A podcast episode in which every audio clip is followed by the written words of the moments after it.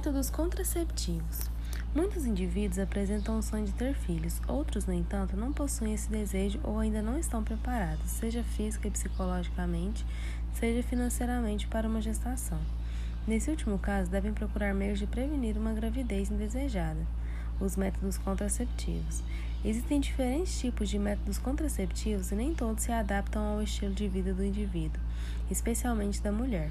Para que o método seja eficaz, é importante não avaliar somente os índices de falha, mas também se há conforto, acessibilidade, riscos à saúde e até mesmo se corresponde ao objetivo pretendido, que pode ser prevenir uma gravidez momentaneamente ou então para sempre.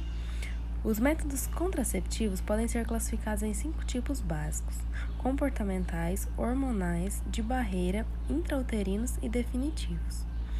Os métodos comportamentais ou naturais baseiam-se em mudanças no comportamento sexual, como abstenção sexual no período fértil e relações em que o esperma não é colocado no interior da vagina. A tabelinha e o coito interrompido são exemplos de métodos comportamentais. Os métodos hormonais são medicamentos que contêm hormônios que atuam evitando a ovulação ou dificultando a passagem do espermatozoide através do espessamento do muco. Dentre esses métodos hormonais, destacam-se os contraceptivos orais combinados e os contraceptivos orais constituídos apenas de progesterona. Os métodos de barreira impedem fisicamente que o espermatozoide encontre o óvulo, funcionando, portanto, como barreira mecânica. Como exemplo desse método, podemos citar a camisinha e o diafragma. O dispositivo intrauterino são estruturas colocadas no interior da cavidade do útero que atuam impedindo a chegada dos espermatozoides às tubas uterinas, como o exemplo do dispositivo intrauterino de cobre, que é o DIU. E os métodos definitivos são aqueles em que são feitos processos cirúrgicos que promovem a esterilização, que podem ser do homem ou da mulher. São exemplos de métodos definitivos a laqueadura tubária e a vasectomia. Na aula de hoje vamos falar sobre fontes e tipos de energia. Fontes de energia são matérias-primas que direta ou indiretamente produzem energia. Contudo, como são encontradas diretamente na natureza, essa matéria-prima necessita passar por uma transformação antes de gerar energia.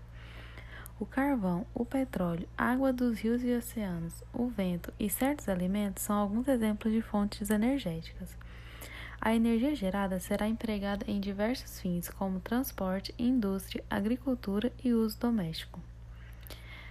Energias renováveis e não renováveis. As fontes de energia ou recursos energéticos podem ser classificados em dois grupos: energias renováveis e não renováveis. As energias renováveis são aquelas que regeneram espontaneamente ou através da intervenção humana. São consideradas energias limpas, pois os resíduos deixados na natureza são nulos.